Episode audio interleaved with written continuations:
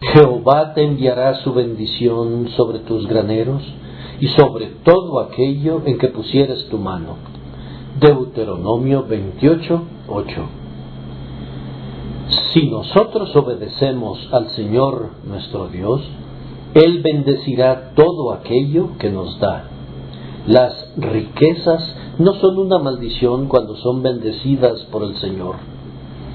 Cuando los hombres poseen más de lo que requieren para satisfacer su inmediata necesidad y comienzan a almacenar en graneros la marchita podredumbre de la avaricia o el estéril endurecimiento del corazón, son propensos a acompañar a la acumulación, pero con la bendición de Dios esto no sucede así.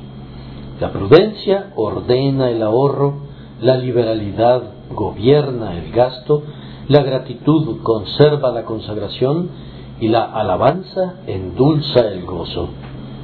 Es una gran misericordia contar con la bendición de Dios sobre nuestra caja fuerte y sobre nuestra cuenta bancaria. ¿Qué favor nos es concedido con la última frase? Jehová enviará su bendición sobre todo aquello en que pusieres tu mano. No pondríamos nuestra mano en nada sobre lo que no nos atreviéramos a pedir la bendición de Dios, ni nos pondríamos a hacer nada sin oración y sin fe. Pero qué privilegio es poder esperar la ayuda del Señor en cada actividad. Algunos hablan de un hombre con suerte. La bendición del Señor es mejor que la suerte. La protección de los grandes no es nada comparada con el favor del Señor.